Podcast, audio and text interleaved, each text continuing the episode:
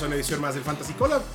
Eh, una edición previa al Thursday Night Football de la semana 6, del cual seguramente el señor Katsuo Gallardo va a tener muchas ganas de hablar porque involucra a su equipo, los Chiefs. Van los Chiefs contra los Broncos en Thursday Night. Los Chiefs que vienen dominando los Broncos. Cats, eh, ¿cómo estás? Bien, contento. Los Broncos son nuestros hijos básicamente desde que nació mi hija. Estamos hablando de ocho años de, dominio. Desde el 2015 los Broncos no han podido vencer a estos Chiefs. Son en la carrera de Patrick Mahomes, si no me equivoco, deben ser 11 victorias al hilo. Eh, y no creo que vaya a cambiar. Los Broncos son esta defensiva, la, la cual recibió 70 puntos esta temporada. Eh, no se ve nada esperanzador, ¿no? El escenario de los Broncos. Y, creo que es un, buen matchup en el sentido de que va a haber puntos de fantasy, sobre todo para los jugadores de los Chips, que no han sido los más productivos, ¿no? Lo que va de la temporada. Justo, ¿por dónde va la lectura? El, ha sido complicado desde la temporada pasada, o al menos esa es la impresión que ahí me da. El saber a quién, en, quién poner tu fichita de los Chiefs, ¿no? Más allá de, evidentemente, Mahomes y Travis Kelsey, como en quién poner tu fichita de receptor, de corredor, de por ahí Pacheco ya se empieza como a quizá, no sé si decir adueñar, pero hacer una presencia más constante en el, en el backfield. ¿Quién, ¿Dónde ponemos las fichitas de los Chiefs para Fantasy este jueves? A ver, es el mejor, ¿no? Pacheco para empezar es, el mejor. Y tiene razón, la verdad es que no se ha establecido nadie de, de una manera determinante en términos de fantasy, fuera de, de Patrick Mahomes y de Travis Kelsey. No va a ser la diferencia primero especificar que Travis Kelsey, todo indica, según el reporte de Jordan Schultz, que va a estar activo. Eh, digo, regresó ¿no? en el partido de los Vikings todavía para meter un touchdown, con lo que al parecer es una torcedura de, de tobillo, de no el high ankle sprain, sino como un low ankle sprain. Entonces no debe haber ningún problema con Travis Kelsey. Travis Kelsey está activo, siempre lo vas a alinear, ¿no? Sin, sin miedo al éxito. Y quien me gusta más fuera de Pacheco, porque Pacheco también creo que es un RB2 en este momento, es quien va a estar con el trabajo del goal line de estos tres backs que tiene, ¿no? Entre Clyde edwards eh, y este Jerick McKinnon. Es definitivamente la mejor opción. Jerick McKinnon es como que este volado, ¿no? Si no tienes nada que meter, tienes vice en la posición o algo, bueno, puedes aprovechar y, y, eh, tirar un volado con Jerick McKinnon, porque en una de esas no juegan. Eh, el ataque aéreo y se le caen dos touchdowns, así es, es una tendencia. Jerick McKinnon, como saben, el año pasado ganó muchas ligas. Pero fuera de, de Kelsey, yo diría que sí, Pacheco y yo sé que lo he dicho ya siempre, pero no lo había. momento? Yo creo que ya llegó el momento, sí. Creo que ya llegó el momento. Y es que Rashid Rice ya está llegando justo a este punto de ebullición. Y pues no es una mentira. Eh, creo que desde el principio aquí en el Collab lo hemos platicado y ha sido la manera en que se ha ido llevando. Ha sido una progresión positiva para él. El volumen de targets ha aumentado, el volumen de snaps ha aumentado. Viene una semana con touchdown y voy a, es, es mi predicción conservadora, pero voy con el over de 15 puntos de fantasy football de Rashid Rice en contra de los Broncos de Denver. Me gusta. Creo que ciertamente, como dices, la, progresión de Rashid Rice ha sido, ha sido positiva toda la temporada. Creo que el problema es que todo el tiempo como que hemos estado esperando quién va a ser el nuevo Tyreek Hill, ¿no? Y pues nunca va a haber un nuevo Tyreek Hill. Pero sí parece que Rashid Rice empieza ya a consolidarse en, este, en un rol ya más más frecuente, por decirlo de alguna manera, ya empieza a ser más, más consistente en esta ofensiva y, y sí, esa progresión eh, positiva que ha tenido todas las semanas, yo también siento que ya le da como para, para ganarse un lugar. No va a ser este tipo de números de Tyreek Hill ni de Travis Kelsey, porque la ofensiva de los Chiefs ni siquiera es así ya, o sea, es una ofensiva que reparte el balón por todos lados y, y, y que, que, alimenta muchas manos, ¿no? Pero sí, creo que yo también creo ya que Rashid Rice se vuelve ese elemento, al menos más consistente por encima del resto. Es que lo es, porque, y esto para los que, por cierto, voy a echar un bromito aquí, eh, en nuestra sección de waivers que tenemos con el señor Lalo Varela en Entre Líneas, no se pierdan Entre Líneas, suscríbanse al canal de YouTube de Entre Líneas también, eh, ahí todos los, todos los martes van a estar encontrando nuestra sección de waivers. Eh, por si aquí no la han visto es porque está allá, entonces vayan allá entre líneas. Eh, y platicaba con Lalo justamente esta parte. Si nos fijamos en el, en el marco ¿no? de trabajo de los otros receptores que de los Chiefs, eh, vamos un poquito, ¿no? Kyler Stoney, pues bueno, es, siempre tiene, un tema de lesión, ¿no? No ha estado al 100%, era como que el más prometedor en la pretemporada, ¿no? El que se estaba yendo antes con el ADP, después con el training camp, ¿no? Y la lesión de Kyler Stoney, eh, el favorito era Sky Moore, ¿no? De que, bueno, y Patrick Mahomes también le ha echado muchas porras, ha progresado mucho, tiene una posición más fija. Eh, antes, pues, se tenía que aprender justamente, ¿no? Muchos roles, ¿no? No, le, no, terminaba de entrar bien en el sistema. Pero creo que sí son limitantes físicas las que tiene Sky Moore, ¿no? No, no tiene ese dominio, se le ve que no, no puede dominar en la cómo correr rutas, en cómo desmarcarse y no está haciendo este target que, bueno, se, esperaba desde el año pasado, ¿no? Que fue la segunda selección de los Chiefs.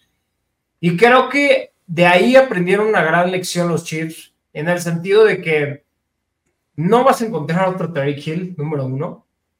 Eh, Hill es, es, es, una aguja en el pajal, 100%. Y el tema es que entonces Rashid Rice cumple con el prototipo de receptor, ¿no? Es este receptor de 6, 6, 2, 6, 3, ¿no? Eh, pies y que está llegando a, por encima de los, de los 110, 100 kilos, ¿no? Entre los 100, 100 kilos, 110 kilos. Y es el que tal vez no es el más rápido, pero sí es el que te va a ganar y dominar en las rutas. Y creo que en un slant, Rashid Rice, y es como lo hemos visto más brillar, está siendo muy dominante. Y, estando Travis Kelsey ahí, se va a estar abriendo constantemente esa ventana ahí para Rashid Rice. Entonces, como se prometió aquí en el collab, no les quedamos mal. La segunda mitad de la temporada va a ser, van a ver, va a ser la revelación este Rashid Rice. Entonces, ojo ahí. Del lado de los Broncos, eh. esa es otra historia. ¿Quién, ¿Quién, le puede hacer daño a los Chiefs, Katsuo? ¿Por dónde? Pues no, no creo que le, o sea, daño en el sentido de, ser productivos. Esto es interesante. Eh, la defensiva de los Chiefs, y esto es lo que los hace tan peligrosos en esta temporada, ha sido de verdad eh, dominante. Dominante en el sentido que ha controlado bien los juegos.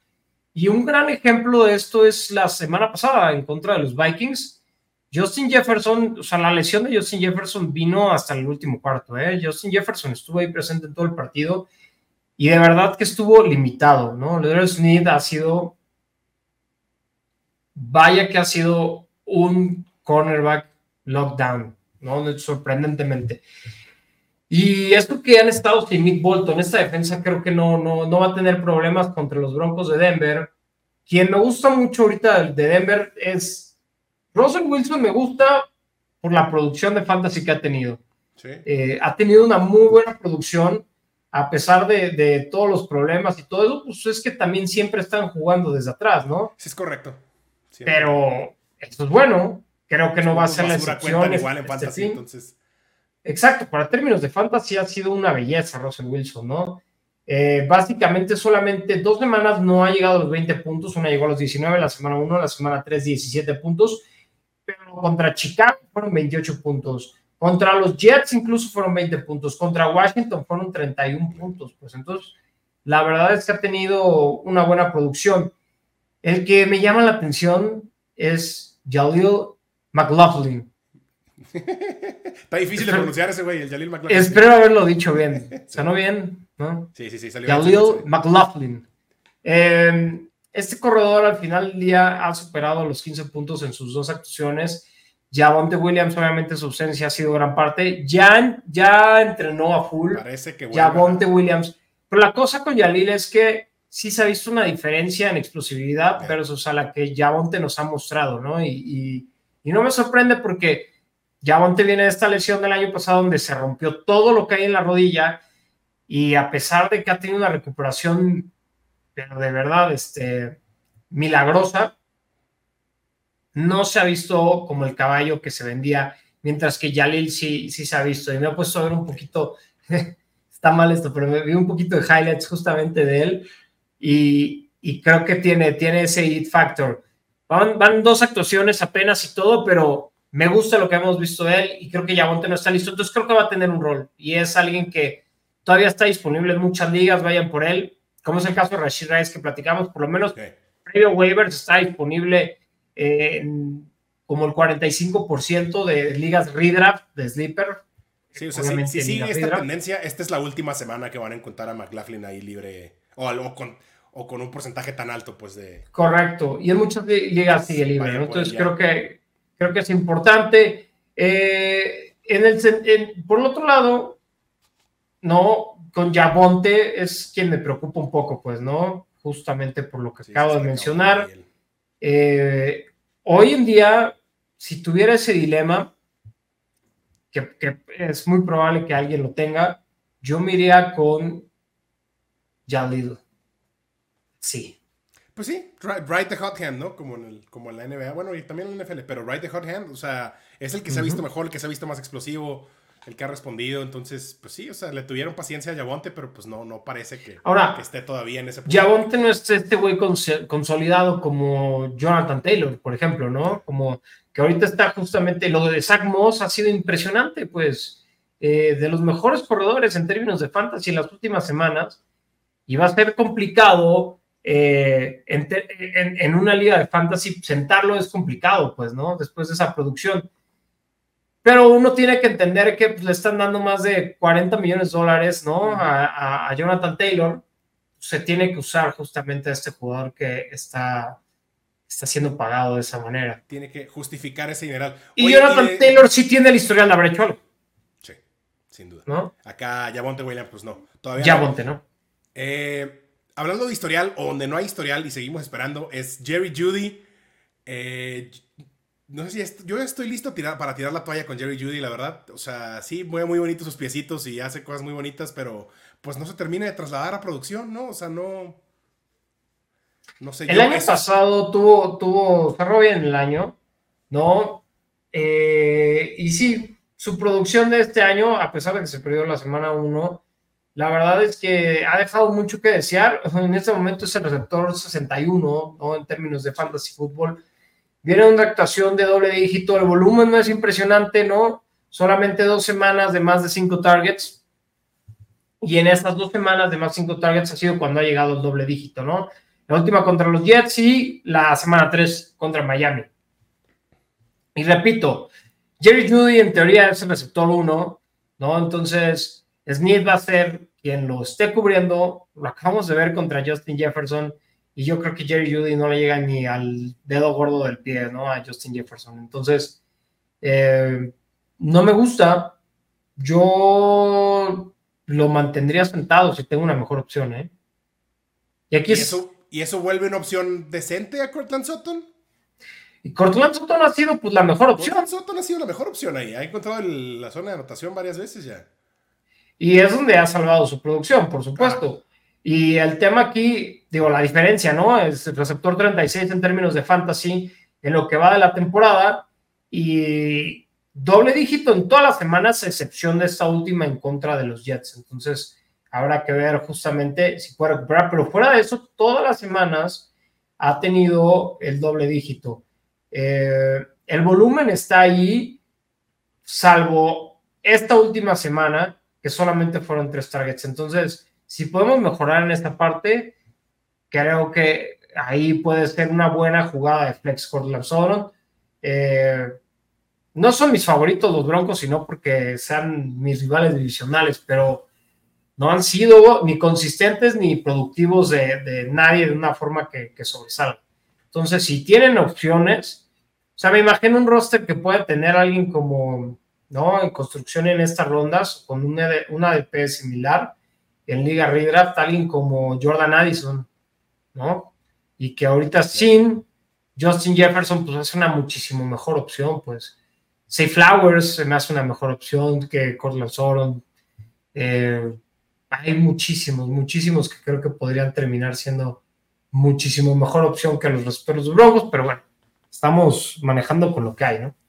Pues sí, a veces así toca. Pero bueno, ahí está. Ahí están las recomendaciones entonces para este Thursday Night Football. Eh, ¿Profits?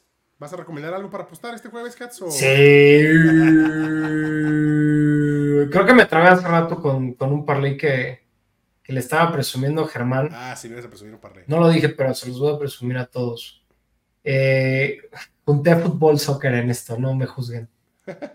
Puse Tottenham el fin de semana pasado. No sé ahorita aquí, lo tenía, denme un segundo. Sumé, sumé varias cosas. Sumé Tottenham, sumé touchdown de David Montgomery, sumé los Bengals contra los Cardinals en Moneyline, sumé Patrick Mahomes con al menos dos touchdowns, sumé Chelsea, sumé. Sí, muy bizarro este, pero no sé, estaba inspirado para hacer este parlay. Y sumé también TJ Hawkinson con al menos 50 yardas. Y esta fue lo que más sufrí. Ya todo se había cumplido en este parlay. Y si vieron el partido de los Chiefs contra los Vikings, TJ Hawkinson en el penúltimo drive de los Vikings sale lastimado. En ese momento tenía 42 yardas TJ Hawkinson. Eh, obviamente la aplicación me daba para sacar el dinero y ya me daba una buena cantidad. Pues el momio pagué 300 pesos y me pagaba la apuesta 4.700 o 4.800 pesos. Ya me estaba pagando como 3.700, pero dije, el ambicioso dije, no, lo va a conseguir TJ Hawkinson. Los putos Vikings van abajo. Van a tener dos, tres drives, al menos necesita ocho yardas este cabrón. Claro que las va a conseguir. Se lastima en el penúltimo drive, ¿no? Sale todo puteado y así no, ocho yardas, no. No puede ser. La última pata de mi parlay y en ese drive, en ese penúltimo drive, se acercan y entran, entran, la, entran en, una, la última jugada del drive, donde creo que se arriesgan en cuarta para ya ir por el touchdown, porque están contra Patrick Mahomes, lo cual me pareció muy, muy sabio de, de, este Soconel, ¿no? ¿Cómo se llama? y, y, entra, y entra ya, bueno, la cagan en ese drive, ¿no? Y después paran a los Chiefs quedando, eh, quedando un minuto ¿no? Ya sin tiempos fuera y así fue como, ¡ah! Van a entrar una vez más los Vikings. Y en segundo down, así, pum, jugada de 9 yardas, primer 10, 51 yardas, güey, TJ Hawkinson, 51 yardas. Yo así de, pum, cuajó el parlay, güey. De los mejores parlays que he metido en todo el año. Entonces, muy orgulloso de ese parlay. Y ahora, para ustedes, ¿no? Qué chingón, Katsu. Qué bueno que te fue bien en tu parlay. O sea, está bien que, que sea el, preámbulo para que nos convenzas. ¿Y por qué no lo compartiste, verdad? No me gusta compartir esos y luego digan, digan o comenten si, si los quisieran. Me gusta compartirlos porque luego, o sea, yo creo que uno como audiencia lo ve y dices, no mames. O sea, ¿por qué, güey? No, que no. No voy a perder mi dinero metiendo esa madre. Pero, pues sí, no, sí pegan, ¿no? O sea, eran, al final varias apuestas que eran de momio negativo. Si no me equivoco, todas eran de momio negativo. Pero bueno, ya junta seis de momio negativo y se vuelve un momio positivo muy, muy, muy atractivo. Eh, la línea de los Broncos están, obviamente, son, son underdogs por 10 puntos y medio. No me iría que los Chiefs cubren el spread. Si quieren jugar con la línea, agarran a los Broncos, ¿no? Los Chiefs son expertos en no cubrir su línea por lo general. Por más pinche jodida que se vea esta defensiva de los Broncos, es una apuesta que a mí particularmente no me gusta. Ahora, proposiciones de los jugadores. Me gusta el touchdown de Travis Kelsey, creo que es algo siempre muy atractivo, pero es obviamente la que paga menos. La que yo creo que más, más, más, más, más me gusta en este momento, adivinen de quién va a ser. El touchdown de Rashid Rice. Sí. El touchdown de Rashid Rice paga en este momento más 275. lado de momio, 100% ese creo que es, es el, el, que tiene upside, pues, ¿no? De los momios. Quieren ponerse coquetos, ¿no? Y hacer un same game, same game parlay, ¿no? Esto es lo que yo haría. Voy a poner eh, el ganador a los Chiefs, ¿no? Que paga un menos 600 voy a poner justamente, anotará un touchdown Travis Kelsey, ¿no? Y a veces empiezas a hacer estas combinaciones donde combinas, ¿no? Tienes tu parlay este loco y tienes pues este prop bet muy chingón. Entonces aquí ya no pones Rashid Rice, lo pones diferente. Después pondría en los corebacks, ¿no? Los logros de Patrick Mahomes. Yo digo que al menos dos pases de touchdown y ya te da un momio positivo de más 110, ¿no? ¿Quieres verte tranquilo y conservador? Quédate ahí, paga ese más 110, ¿no? Y ya métele una buena lana, un, métele una milpita, ¿no? Para que te duplique tu dinero. ¿Quieres ponerte acá más locochón? ¿No? Vamos a agregarle en el departamento de recepciones, ¿no? Yardas, 50 yardas al menos de Travis Kelsey, check, ¿no? Y le vamos a agregar ahí 50 yardas al menos de Cortland Sutton. Y si haces eso ya te va a dar un momio de más 400. Entonces ahí ya se pone coqueto. 50 yardas al menos de Travis Kelsey y lo pusimos que va a anotar un touchdown. Me suena como una actuación de Travis Kelsey, ¿no? Nada suena tan descabellado, exactamente. no, no, no, suena que me la estoy jalando pues aquí, ¿no?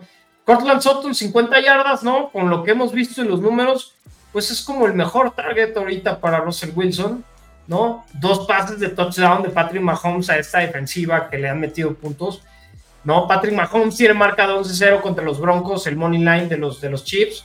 Pues creo que todo parece adecuado, más 400. Y aquí la va a cerrar, mira ese más 400, vamos a meter unos 300 pesitos. Vamos a ver cuánto nos paga.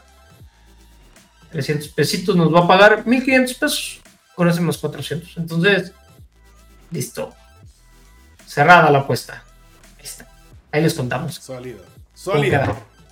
Eh, listo. Está todas las recomendaciones. Recomendaciones de fantasy, recomendaciones de apuestas.